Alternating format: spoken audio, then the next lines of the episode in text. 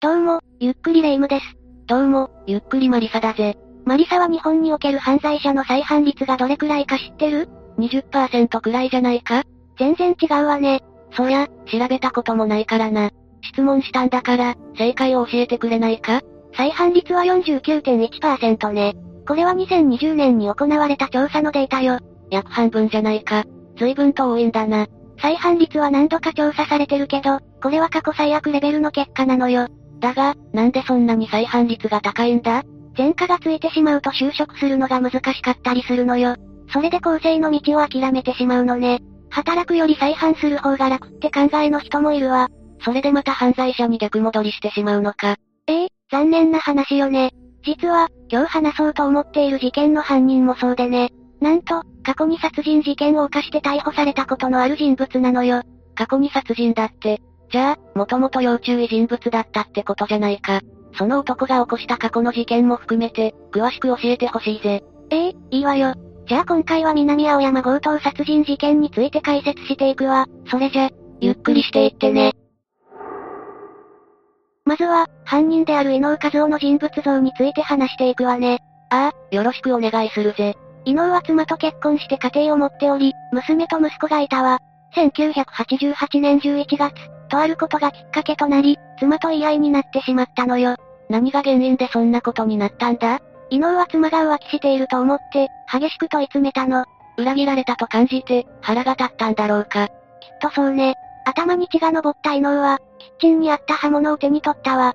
おいおい、そんなもん持ってきたら危ないじゃないか。夫婦喧嘩で刃物を持ち出すなんて恐ろしいわよね。ああ、冗談でもやめてくれって思うぜ。それで、伊能は刃物を持って脅してきたのかそれどころじゃないわ。伊能はそのまま妻に刃物を振り下ろし、刺し殺したのよ。な、なんだって。我に返った伊能は、冷たくなった妻の姿を見て絶望したわ。彼は当時8歳の息子と、3歳の娘を道連れにして一家心中しようとしたの。完全に暴走しているぜ。何の罪もない子供まで殺すって正気か。衝動的に妻を殺してしまったことで、精神状態が不安定だったのかもね。伊能はガスのホースを持ってくると、子供たちの口に当てて意識を奪ったわ。そして自宅にあった灯油を部屋中に撒いたの。そのまま家族ごと、自宅を燃やしてしまおうと思ったんだな。妻や子供を殺したっていう証拠を消したかったんだと思うわ。でも燃え盛る炎を見ているうちに、伊能はベランダから一人だけ飛び降りたの。一家心中するんじゃなかったのか土壇場で自分の命が惜しくなったんでしょうね。その段になって自分だけ逃げるなんてどうかしてるぜ。子供たちはどうなったんだ息子は近所の人に救出されて奇跡的に助かったわ。娘はどうなったんだ残念ながら助からなかったわ。一人でも助かったことを幸いと見るしかないわね。確かにそうだな。それより、許せないのは伊能だぜ。ちゃんと逮捕されたのかええ、伊能は逮捕されたわ。そして懲役20年の判決を言い渡されたの。妻と娘を殺して、放火までしたのに20年か。無期懲役でもいい気がするわね。ああ、なんで無期懲役じゃないんだ当時の裁判長は、懲役20年が妥当だと判断したんでしょうね。判決後、伊能は旭川刑務所に送られて2009年まで服役していたわ。ふむふむ。刑期が終わって出所した伊能は埼玉県へ移り住んだわ。そして、生活保護者専用の施設に入って生活するようになったの。そんな施設があるんだな。生活保護はしょうがないが、仕事はしていたのか建設現場で働いていたわ。でも、長続きしなくて職場を転々としていたわね。真面目に働く気がなかったのか。前科があることがバレて、クビになったこともあったそうね。それに20年も刑務所にいたから、周囲と馴染むのが難しかった可能性もあるわ。 20年のブランクは大きいかもな。生活保護を受けなければ、住居もない状態だったわ。かなりギリギリの生活と言えるわね。犯行自体は自業自得だが、社会復帰のハードルが高い気もするな。積極的に前科のある人を雇用しようとしている会社もあるわ。でも、全体で見ればかなり少数なの。伊能も仕事探しをしていたけど、なかなかうまくいかなかったわ。そうなると、なんだか思い詰めてしまいそうだな。伊能には支えてくれる人がいなかったのかそういった人がいるなら生活保護は受けていないと思うわ。彼は一人で何とかしないといけない状態だったんじゃないかしらうーん、ストレスがやばそうだぜ。それが原因で再犯してしまいそうだ。その通りで、伊能は再び犯罪に手を染めてしまうのよ。異変が起きたのは2009年11月15日だったわ。この日、伊能は寝泊まりしていた施設から、突然姿を消してしまったの。他に住む場所が見つかったのかいいえ、伊能は無職状態でお金もなかったわ。ましてや家を借りることなんてできなかったはずよ。じゃあ一体どこに行ったって言うんだ彼はとあるマンションの周囲をうろついていたの。しかも、手には包丁を持っていたわ。物騒すぎるだろ。何をしようとしていたんだ伊能は侵入できる部屋がないか物色していたのよ。そして午後3時頃、玄関と窓の鍵が開いている部屋を発見したわ。部屋には、昼寝をしていた当時74歳の五十嵐信次さんがいたのよ。不用心な気もするが、そんな男がうろついてるなんて想像できないよな。五十嵐さんは家族と同居していなかったのか残念ながら、五十嵐さんは一人暮らしだったわ。伊能は五十嵐さんが眠っている部屋に侵入したのよ。そして、首元に包丁を何度も突き刺して殺害したのよ。躊躇なく殺したのかええ、五十嵐さんの遺体には抵抗した痕跡もなかったわ。きっと一瞬の出来事だったんだろうな。伊能はその後、家中を物色して回ったわ。金目のものがないか探していたんだろうかええ、一通り探し回った伊能は、五十嵐さんの部屋から出て行ったわ。面識のない五十嵐さんを強盗目的で殺害したんだな。事件はすぐに発覚したのか翌日に遺体が発見されたわ。勤務していた食堂に出勤しなかったから、親戚が様子を見に行ったのよ。親戚も、まさか死んでいるとは思わなかっただろうな。現場を見て驚愕したでしょうね。布団は血まみれで、壁にも血が飛び散っていたのよ。悲惨な状態になっていたんだな。首元を狙われたから、出血量も多かったのよ。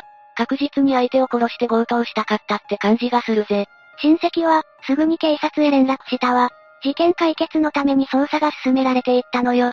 そんな中、東京都の上野公園で、酔っ払いの男が暴れていると通報が入るの。もしかして、その男が異能だったのかその通りなのよ。警察は当初、ただの迷惑人物だと思っていたみたいね。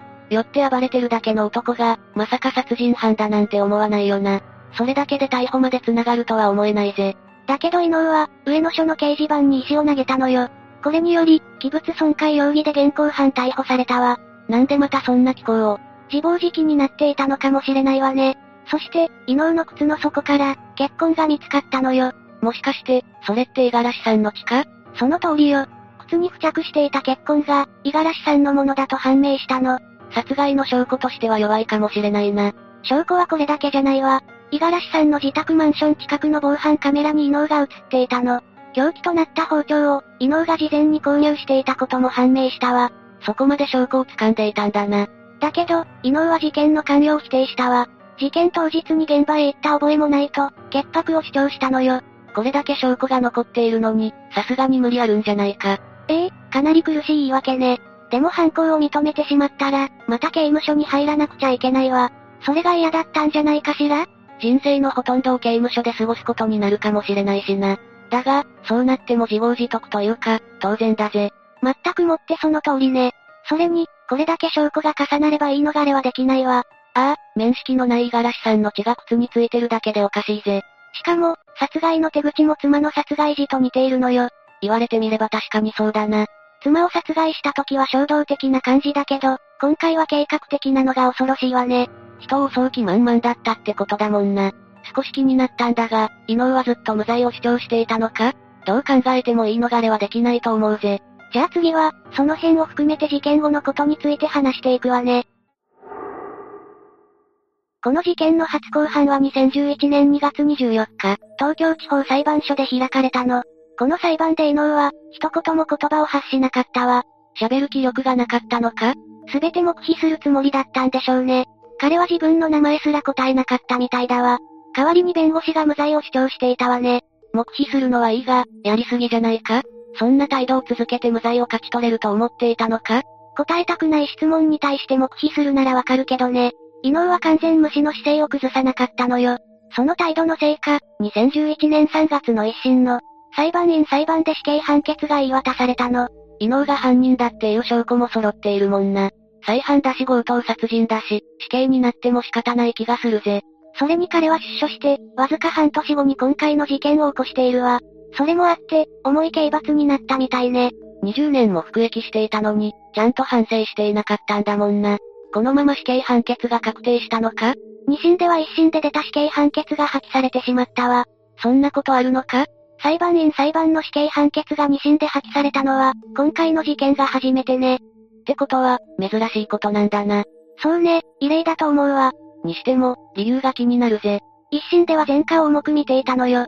でも、二審では類似性がないと判断されたわ。類似性ってどういうことだ夫婦間での揉め事で起こった殺人事件と、強盗殺人は別ってことね。だから罪を重くする必要はないとして、無期懲役になったのよ。腑に落ちないな。それに今回の被害者は五十嵐さん一人なのよ。だから、極刑にすべきではないという考えもあったみたいね。大勢が被害に遭ってないからってことかそんな理由で死刑から無期懲役になるなんて、遺族は納得しないと思うぜ。複雑な心境だったと思うわ。しかも、伊能は謝罪どころか、事件について何も語ろうとしなかったの。彼の弁護士は無罪を主張し続けていたけどね。弁護士に余計なことを言わないよう、口止めでもされていたのかわからないわね。本人の意思で黙秘していた可能性もあるわ。その辺は弁護士と本人にしかわからないわね。無期懲役になったということは、伊能は刑務所へ逆戻りってことだよな。そうね。今度こそ、自分の罪を見つめ直して反省してくれると良いんだけどね。さて、以上で今回の事件についての解説は終わりよ。マリサはどう思ったのか、感想を詳しく聞かせてほしいわ。妻と子供を殺した時点で驚愕だぜ。しかも長年刑務所に入っていたにもかかわらず、また罪を犯すなんてな。出所してすぐの頃は、頑張って仕事を探していたみたいだけどね。半年後には再び犯罪に手を出してしまったわ。冒頭でも霊夢が再犯率の話をしていたが、納得してしまったぜ。まっとうな道を進んで構成する人もいるんだけどね。そうでない人も多いのよ。